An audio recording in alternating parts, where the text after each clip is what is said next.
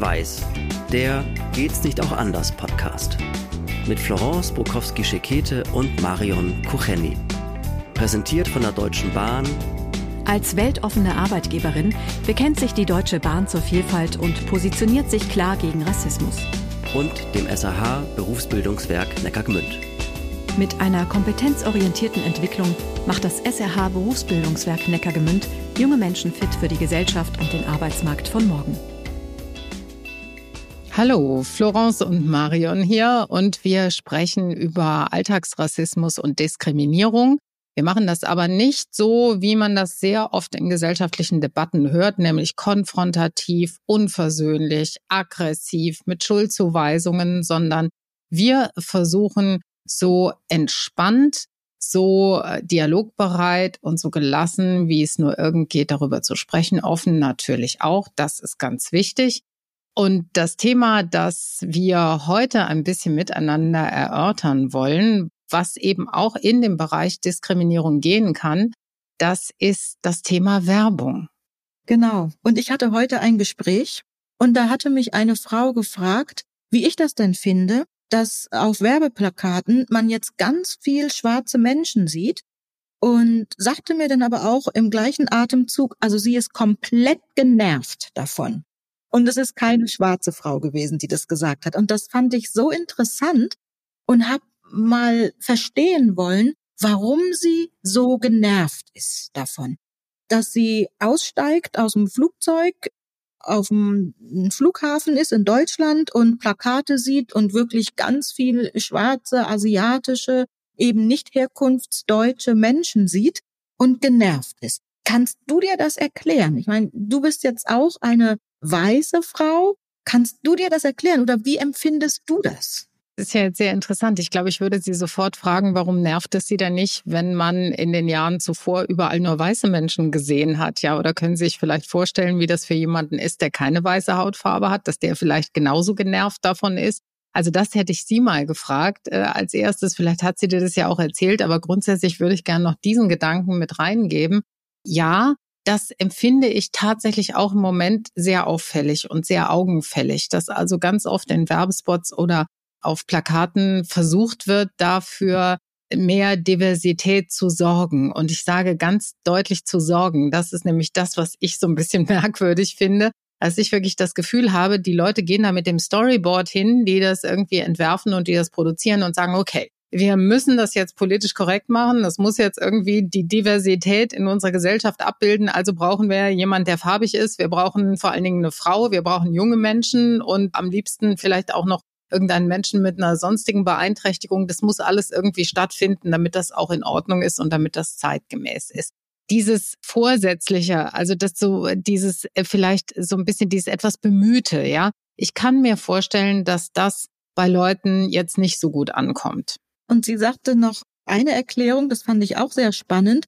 Wenn jemand aus dem Ausland nach Deutschland fliegt und steigt aus dem Flugzeug, was weiß ich, am Frankfurter Flughafen aus und sieht dann Werbeplakate, wo vornehmlich schwarze Menschen, asiatische Menschen und eben Menschen drauf sind, die nicht herkunftsdeutsch sind, dann überlegt er sich ja, wo bin ich denn jetzt hier äh, gelandet im wahrsten Sinne des Wortes? Und wenn der dann rausgeht und sich das gesellschaftliche Stadtbild anguckt, dann ist es ja gar nicht das, was auf diesen Plakaten wiedergespiegelt wird. Und das fand ich auch eine ganz interessante Sichtweise, Sie wollte dann auch wirklich wissen, was ich dazu denke.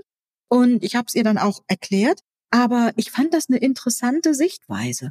Und mir fiel dabei ein Krimi ein, den ich mal gesehen habe, wo eine Schauspielerin türkischer Herkunft war.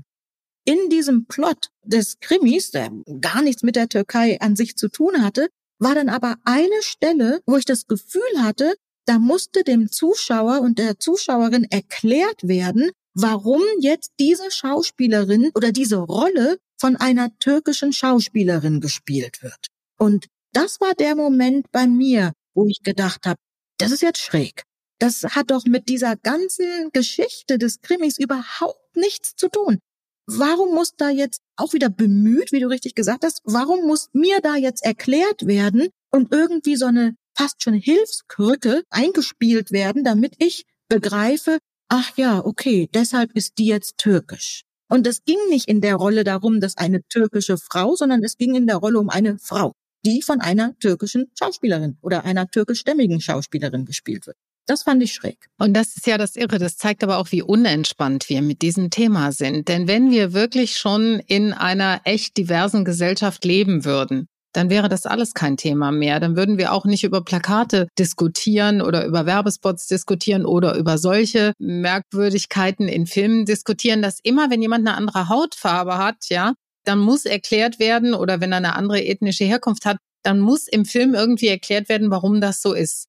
Das ist total bemüht. Das ist total, ja, es ist nicht nur strange, das ist auch total angespannt irgendwie, ja, so, oh Gott, wir müssen das doch jetzt irgendwie plausibel machen, dass es so ist. Da steht ja auch nicht die Grundüberzeugung dahinter, ja, das ist in unserer Gesellschaft so. Ja, da gibt es auch Menschen, es gibt Deutsche, die haben einen türkischen Familienhintergrund, es gibt Deutsche, die haben einen afrikanischen Familienhintergrund, ja, und weiter, ja, so fertig. Spielt aber jetzt keine Rolle. Aber da sind wir noch nicht. Und das merkst du, glaube ich, bei der Werbung im Moment ganz stark. Da wird bisschen mit der Quote gearbeitet. Also so ist mein Empfinden. Ich weiß jetzt nicht, ob Werbemenschen oder Fachleute unter unseren Zuhörern und Zuhörerinnen sind. Wenn das so ist, würde mich das wirklich interessieren. Es klingt äh, so ein bisschen oder es fühlt sich so ein bisschen an, es sieht so ein bisschen aus, als würde jedes Mal wäre so die Quotenschere im Hinterkopf. Und das zeigt, wir sind noch auf dem Weg, aber wir sind echt noch nicht da, wo wir hin müssen oder sollten. Es erinnert mich etwas an die Teambildung. Da haben wir ja auch vier verschiedene Stufen. Am Anfang sind wir ganz euphorisch und dann irgendwann gehen wir ja in diese Art Nahkampf, ja, bis wir dann äh, nach der dritten Stufe in die vierte kommen und da eine wirklich entspannte Art und Weise haben, miteinander umzugehen. Wir kennen unsere gegenseitigen Ziele und so weiter. Und das erinnert mich ein bisschen auch daran jede Veränderung ist erstmal anstrengend und ist auch erstmal ja nach außen hin sichtbar anstrengend. Ja, also es ist so eine bewusste Inkompetenz, die man spürt. Nämlich, wir haben das vorher noch nie so gemacht. Das merken wir jetzt. Jetzt werden wir uns dessen bewusst. Und jetzt wollen wir ganz bewusst es anders machen. Und dieses ganz bewusst anders machen wirkt erstmal ein bisschen auch aufgesetzt, bis wir dann in eine unbewusste Kompetenz kommen und es einfach machen. Ich hatte, als ich einmal in einer Schule war, ähm, eine ähnliche Situation. Es war eine Lehrerin, die aus dem Ausland kam, auch eben eine ausländische Lehrerin, also in diesem Fall wirklich, die hat auch keinen Anspruch gehabt, irgendwie äh, Deutsch sein zu wollen, sondern sie kam aus dem Ausland, hat aber Englisch und Französisch hier unterrichtet und musste dann überprüft werden. Und ich war in diesem Unterricht und sie benutzte Unterrichtsmaterial, wo eine schwarze Person abgebildet war, eine asiatisch aussehende Person, eine ältere Person, jemand im Rollstuhl und wirklich also ganz divers. Als wir den Unterricht dann besprachen, habe ich sie darauf angesprochen und gesagt, wie toll ich das fand, dass sie dieses Unterrichtsmaterial so verwendet hat. Und dann guckte sie mich an und wusste so eigentlich gar nicht, was ich will und warum ich so begeistert bin. Na, ja, wenn ich mir unsere Schulbücher angucke, ist diese Diversität so selbstverständlich noch nicht in unseren Schulbüchern. Und dann guckte sie mich an und sagt, bei uns aber schon. Ich glaube, sie kam aus Frankreich. Sagt sie, bei uns ist es so. Und das sind Bücher, die sie mitgebracht hatte, weil sie sprachlich auch eben verwendet werden konnten. Und sie war komplett baff, dass ich mich so gefreut habe. Wobei man auch sagen muss, dass also Deutschland und Frankreich in der Historie aber auch wirklich eine andere Genese haben. Ne? Die waren lange Kolonialmächte, als Deutschland das schon nicht mehr gewesen ist. Das heißt, die haben diesen Umgang in ihrem Land mit anderen, also mit Menschen anderer ethnischer Herkunft ja schon viel länger gehabt. Übrigens auch im Negativen. Ne? Also auch alle negativen Entwicklungen vielleicht schon ein bisschen früher durchlaufen als wir. Und deshalb scheint das heute eher so ein bisschen selbstverständlicher zu sein als bei uns. Aber ich habe noch einen anderen Gedanken weil mir jetzt doch noch deine Begegnung mit dieser Frau nachhängt, dieses Gefühl, und ich versuche das jetzt eben mal nachzuempfinden, also dieses Gefühl so der weißen Mehrheitsgesellschaft, ach, es ist gar nicht mehr gut und es ist gar nicht mehr zeitgemäß und es ist vielleicht auch gar nicht in Ordnung, wenn wir jetzt mal irgendwie einen Werbespot mit nur weißen Menschen haben, auch sichtbar äh, weißen Herkunftsdeutschen und so das ist gar nicht mehr so richtig in Ordnung, das ist eigentlich gar nicht politisch korrekt. Und dann kommt immer der nächste Gedanke, wir sind vielleicht nicht in Ordnung. Und ich glaube, das ist ein ganz heikler Punkt. Und das muss man auch irgendwie, finde ich jetzt, in dieser Übergangsphase, und ich betrachte das auch als Übergangsphase, also in dieser Entwicklungsphase, muss man das berücksichtigen. Diese Ängste und möglicherweise völlig irrational, ganz sicher, aber so diese Ängste, da plötzlich in den Hintergrund gedrängt zu werden, weißt du? Und vielleicht auch selber nicht mehr so selbstverständlich was wert zu sein. Das ist heikel und ich weiß noch nicht, wie ich es besser ausdrücken kann. Aber wenn diese Ängste sich verfestigen, dann haben wir wiederum ein Problem, weil dann wird sich eine ganz starke Abwehr dagegen formieren. Und dann sind wir eben wieder in so einer, ja, in so einer wirklich sehr aggressiven Diskussion. Also die Angst, mir wird was weggenommen. Die Angst, ich werde in den Hintergrund gedrängt. Das ist ja eine menschliche Angst. Das ist etwas, was urmenschlich ist und wo wir dann auf der Metaebene sagen müssen, nein, mir wird nichts weggenommen. Es ist wie ein Tisch, wo wir einfach versuchen, ein bisschen mehr Platz zu machen für die anderen auch. Und natürlich, ja, es gibt Menschen, die sagen, deutsche Gesellschaft hat eben blond und blauäugig zu sein. Das entspricht aber nicht mehr der Realität. Aber, und das ist auch richtig, wenn wir uns dann vergleichen mit England, mit Frankreich, mit den Niederlanden, da sieht das gesellschaftliche Bild anders aus. Und das ist auch der Grund, warum wir hier in Deutschland auch nicht sagen können, jedes zweite Plakat, da ist jetzt jemand Schwarzes drauf. Also können, sagen können, tun wir das. Aber warum es eben noch nicht so verbreitet ist, wie vielleicht in Frankreich, in England. Wir haben 27 Prozent Menschen mit Migrationshintergrund. Und von den 27 sind ungefähr acht, die einen sichtbaren Migrationshintergrund haben. Das ist ja schon, ich sag mal, ein Grund genug, warum wir da nachsteuern müssen und warum wir jetzt nicht auf jedem zweiten Plakat automatisch schon jemand Schwarzes haben.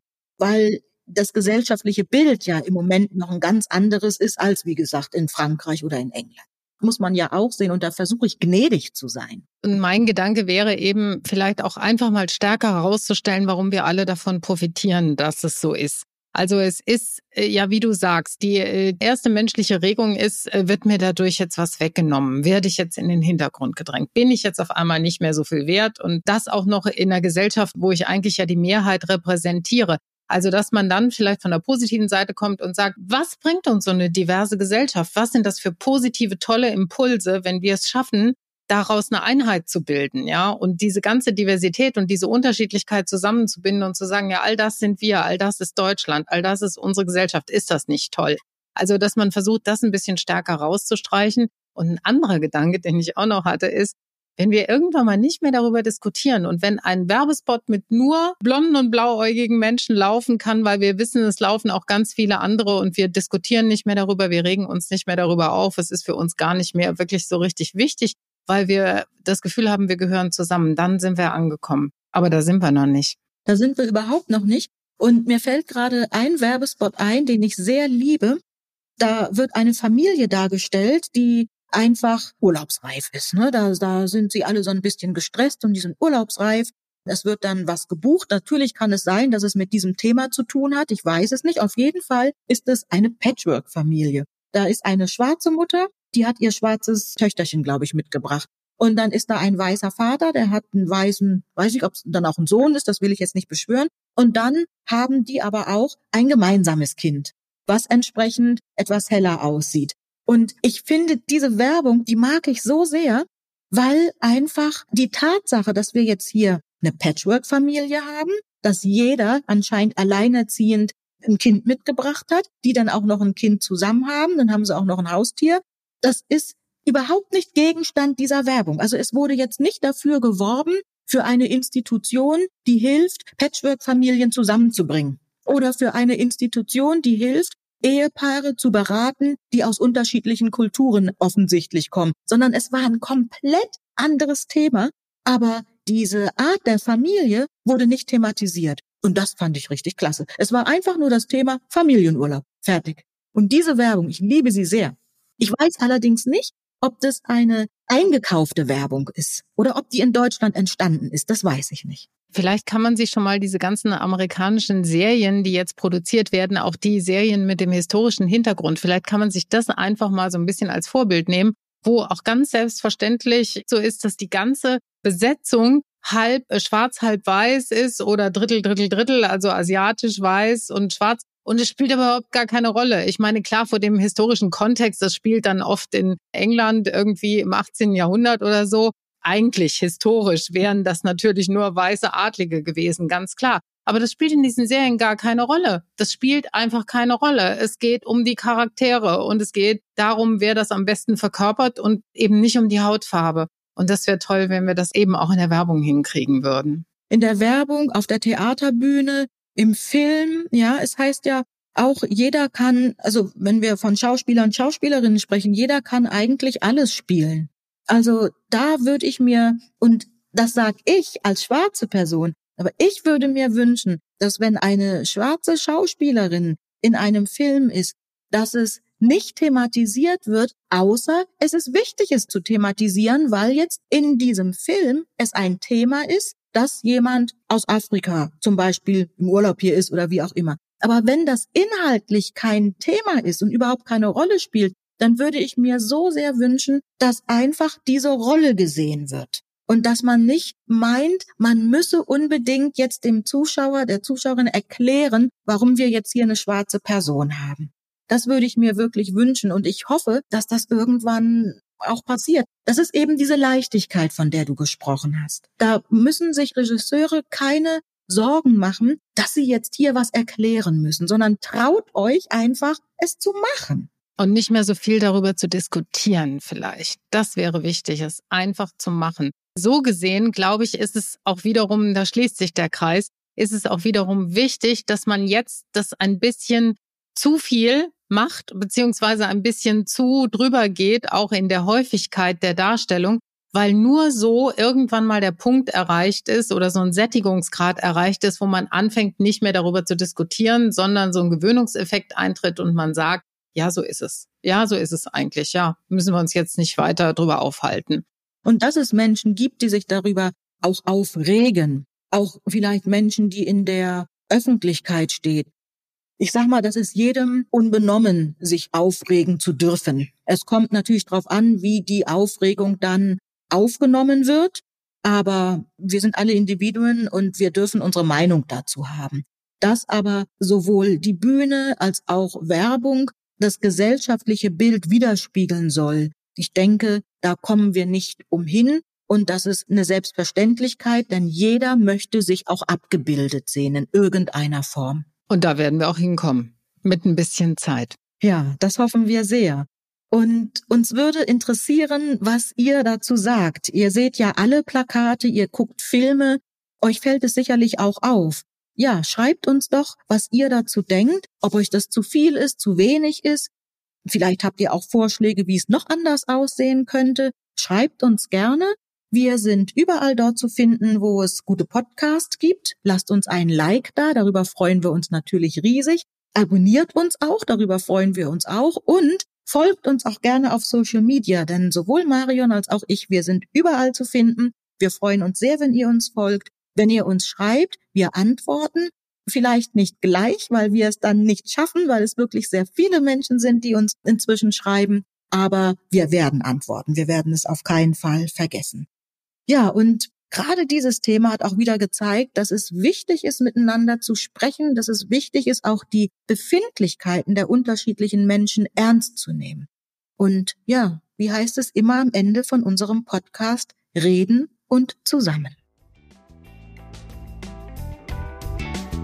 Das war Schwarz-Weiß, der Geht's nicht auch anders Podcast mit Florence Brokowski-Schekete und Marion Kucheni mit freundlicher Unterstützung der Deutschen Bahn, des SAH Berufsbildungswerk Neckargemünd, Fotoartist Charles Schrader und der Haas Mediengruppe.